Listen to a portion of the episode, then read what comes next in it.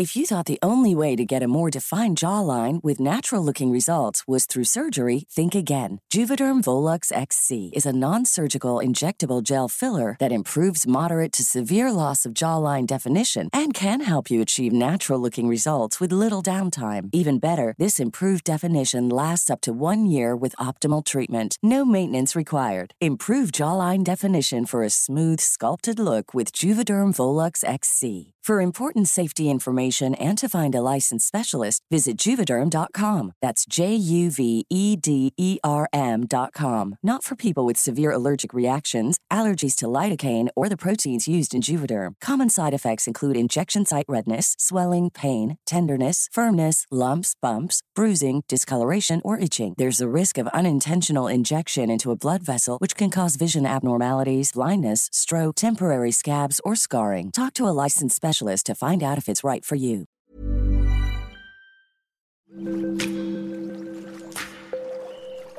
Aderezo presenta Qué sabroso con Gerardo León.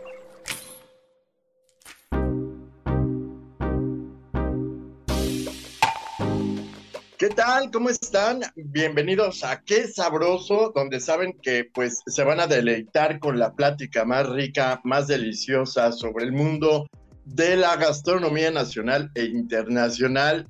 Y pues, ¿qué creen? Hoy vamos a hablar de un tema súper, súper interesante y sobre todo nosotros que nos encanta la chela y me imagino que ustedes también, pues está con nosotros la experta, maestra cervecera Jessica Martínez.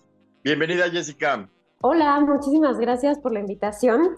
Un gusto estar por acá para platicarles un ratito sobre cerveza. Así es, y bueno, pues no cualquier cerveza. Fíjense que estuvimos por allá en una comida y nos reunimos con varios expertos del tema y sobre todo con chefs, con una chef muy, muy importante. Y nos hablaron sobre una cerveza, fíjense que lleva, bueno, en primer lugar está realizada a base de semilla de aguacate, pero aparte tiene unas notas de miel, otras notas muy específicas que realmente nos quedamos asombrados porque nos hizo pensar cómo la hacen, cómo logran esta cerveza, y para eso está Jessica para contarnos. Es la eh, cerveza Abo Beer, ¿está bien dicho? Sí, correcto, Abo Beer. Pues cuéntanos toda esta historia que es súper interesante. Sí, pues justo como lo comentas, pues es un proyecto que tiene como un sello único, ¿no? Eh, la idea es tratar de generar esta identidad a través de un producto, pues que todo mundo conocemos dentro y fuera de México y que ahorita está teniendo como también mucha aceptación y mucho movimiento en todos lados, ¿no? Pues que es el aguacate. Entonces de repente pues surge con los socios y los dueños de, esta, de este proyecto, pues el elaborar cervezas a partir de el aguacate. El punto aquí era cómo y qué hacer con estos sabores, cómo combinarlos y demás. Seguramente muchos de ustedes se van a imaginar que van a abrir la cerveza y va a ser este un licuado verde, que va a ser guacamole. Pues no. Sí, claro. Ándale lo que básicamente es, mi chamba, ¿no? Es tratar de identificar cuáles ingredientes del árbol del aguacate, no propiamente la pulpa del aguacate, sino del árbol, cuáles elementos yo puedo utilizar que evidentemente sean comestibles, ¿no? Este, y que tengan un perfil aromático y de sabores agradable para yo poder combinarlos con los sabores de las cervezas. Entonces, tú te pudiste dar cuenta que son cervezas diferentes, cada una de ellas, y utilizamos diferentes elementos del árbol. En una de ellas utilizamos la hoja de aguacate, en otra cerveza utilizamos el hueso de aguacate y en otra utilizamos la miel de la flor de aguacate.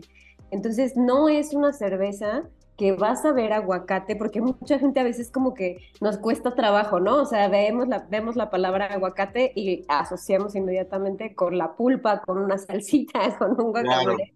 Y no, o sea, es descubrir que el árbol tiene varios elementos que, con los que podemos hacer cerveza, ¿no? Y, y, que el resultado es bastante interesante y que la conjugación de esos ingredientes con la mezcla de los ingredientes de la cerveza eh, pues va a ser un resultado súper interesante, súper rico, ¿no? Y que te sorprende además y único, porque eso también tiene este proyecto, que es un proyecto único en donde nos enfocamos justo en que esta experiencia sensorial sea memorable para todos. Claro. Y bueno, también eh, digamos que es una cerveza artesanal, ¿no es así? Sí, es una cerveza, es una cervecería independiente, ¿no? Eh, en México, pues conocemos justo que está empezando este surgir, bueno, ya desde hace varios años, este movimiento como de las cervecerías artesanales o independientes, que básicamente son todas estas cervezas que no pertenecen como al monopolio de la cerveza, no son cervezas industriales, y su objetivo es que buscan justo eso, que el, consumidor tenga una experiencia sensorial y que no sea una cerveza que compres nada más para emborracharte o para beber eh, por beber o la banquetera, ¿no? No, o sea, se busca que sea un deleite al paladar y que lleves toda una experiencia, pues hasta un nivel culinario, gastronómico, de momento específico, eh, más allá, ¿no? Con todos tus sentidos.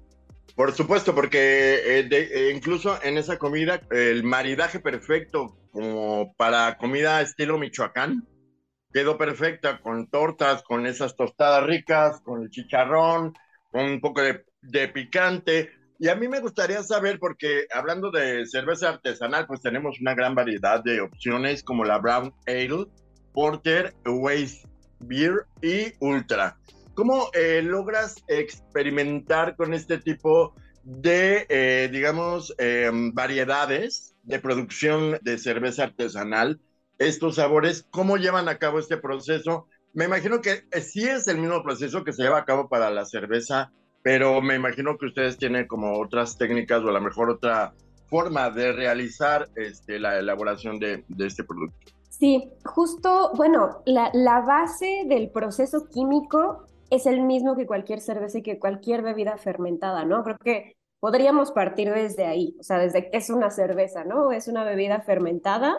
Recuérdanos un poquito ese proceso. Sí, tenemos una fuente de azúcares, ¿no? Que puede ser a lo mejor lo más familiar para, para todos, es por ejemplo un tepache, ¿no? ¿Te acuerdas cuando, cuando pues, en todos lados encuentras un tepache que es un fermentado de piña, ¿no? Em, y que en muchas casas se hacía a partir como del, de lo que quedaba de una piña, generalmente las cáscaras, el corazón, ¿no? Todas esas partes. Lo metías en un frasco, en una jarra con agua, en un recipiente y lo cubrías con una telita y lo dejabas ahí y le ponías piloncillo y canela y demás. Tu fuente de azúcares es la fruta, ¿no? Y el piloncillo.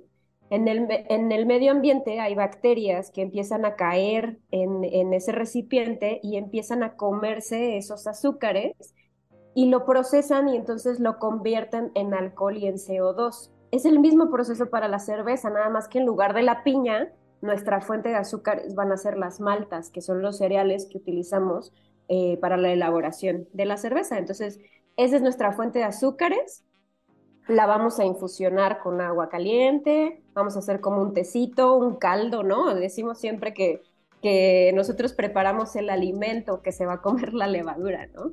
Entonces eh, lleva el proceso como de cocción, de preparar ese caldito, ese jugo, ¿no? Muy dulce.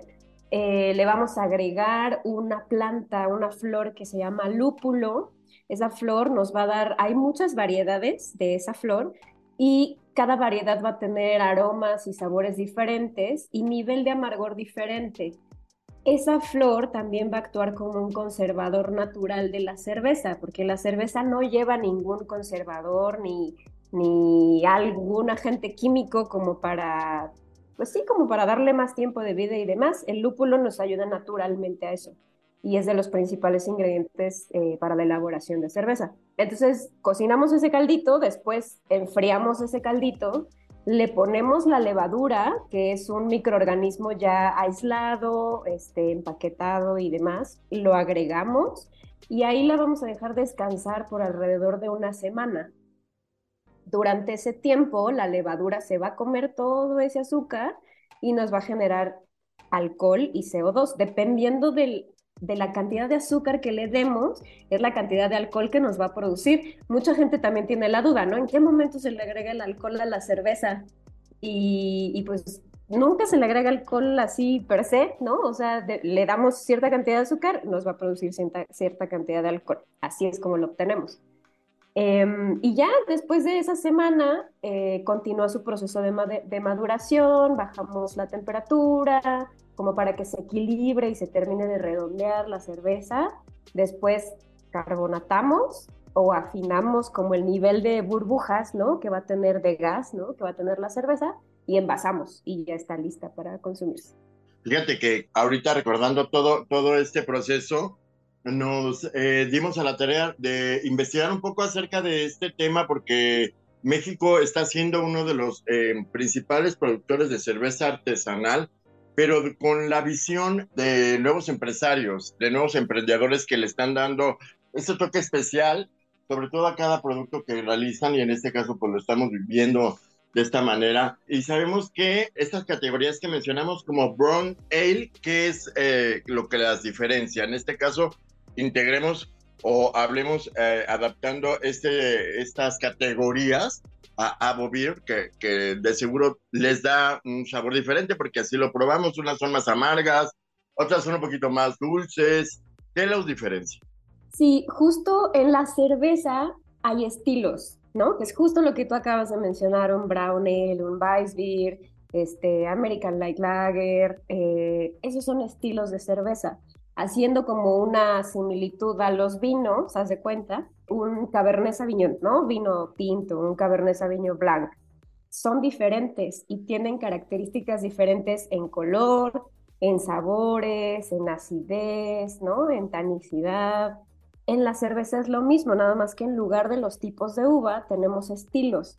Esos estilos surgen eh, pues meramente por su fabricación en las regiones.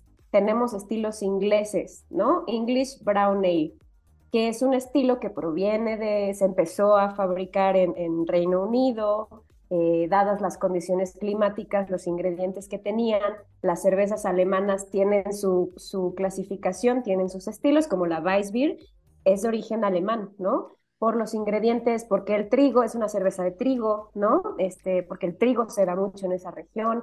Entonces, básicamente los estilos surgen a partir de regiones principales eh, en donde fabricaban eh, o siguen fabricando, ¿no? Eh, cerveza desde hace cientos de años y cada una se diferencia por los ingredientes que se obtenían en esas regiones. Entonces, así se fueron derivando, por ejemplo, las escuelas cerveceras o las principales regiones, ¿no? Cerveceras, Bélgica, Alemania, Reino Unido, después Estados Unidos.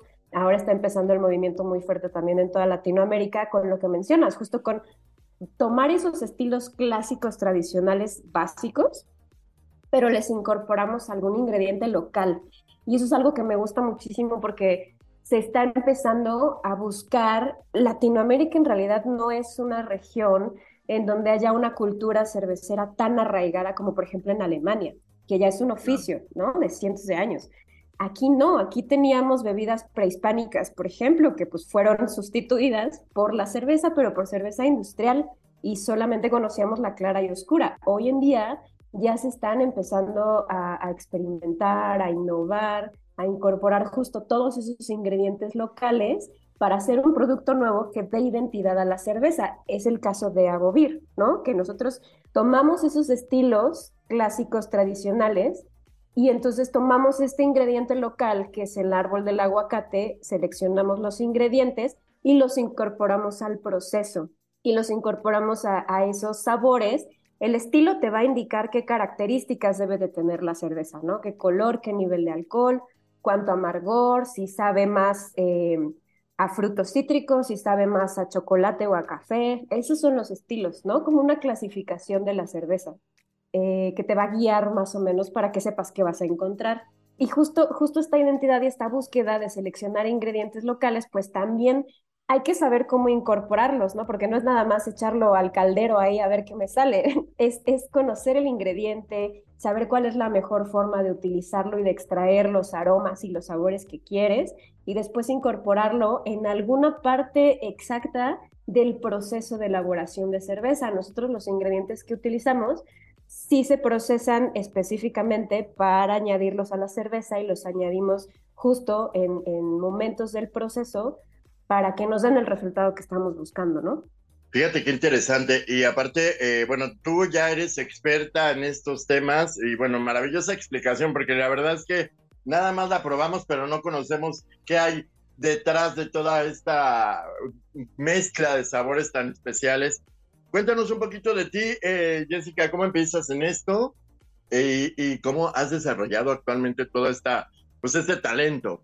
Fíjate que, que es algo muy curioso porque siempre a mí me ha gustado la cerveza, siempre, ¿no? Desde que, o sea, sí, la cerveza industrial, por supuesto, o sea, porque es con lo que crecí, lo que yo conocí de la cerveza cuando empecé a, conocer sobre cerveza, ¿no? O sea, solo era clara y oscura y la mayoría pues, era amarga, ¿no? O todas eran amargas, pero aún así esos sabores a mí me gustaban. En algún momento de mi vida, como por 2007, llegué a probar una cerveza artesanal que me llamó la atención por el nombre, porque se llamaba Katrina.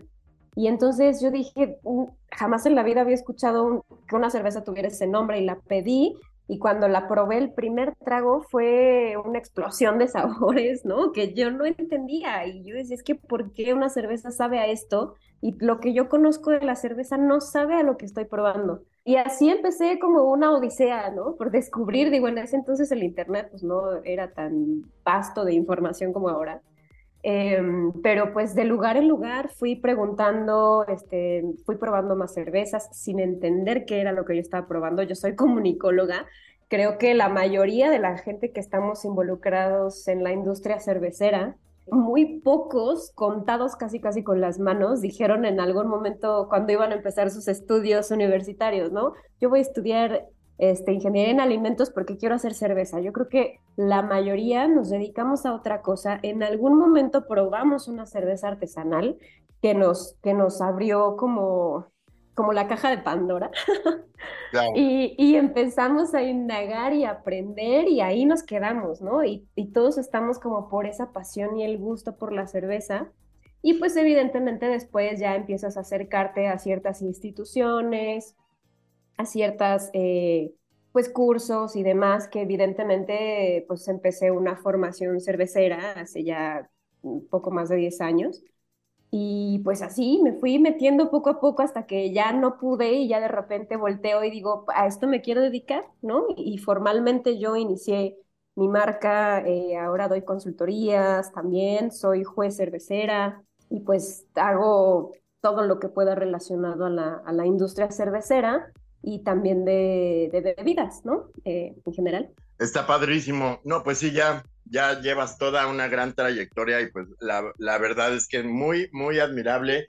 Y cuéntanos un poco, esta Avo Beer, digamos que se produce nada más en Michoacán, porque allá estamos hablando de aguacate, ¿no? Sí, exactamente. Eh, la producimos, ajá, en Morelia, ahí, ahí la estamos produciendo, pero ya la distribución eh, pues ya está alrededor de toda la República y tiene línea y pues hay un par de distribuidores que se están encargando de, llevarla pues a todos lados en donde la pida la gente, ahí, ahí se entrega la cerveza y la estamos produciendo 100% en Morelia, Michoacán.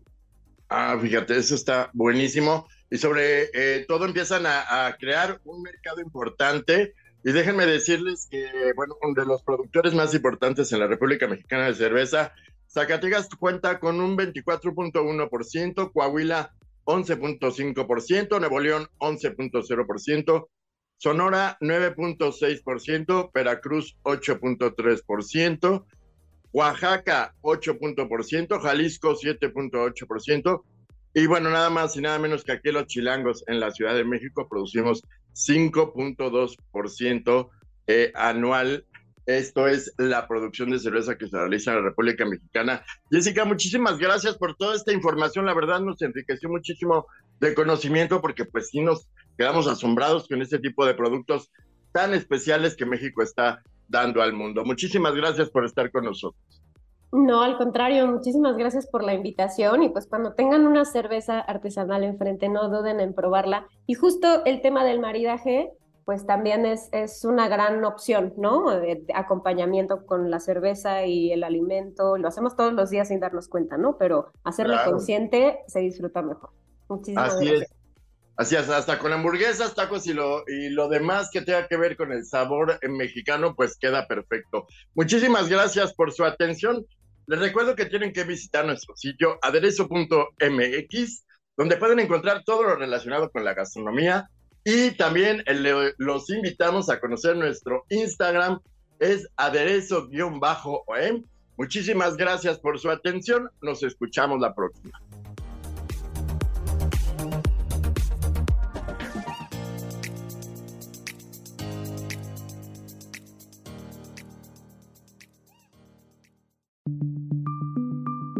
Esta es una producción de la Organización Editorial Mexicana.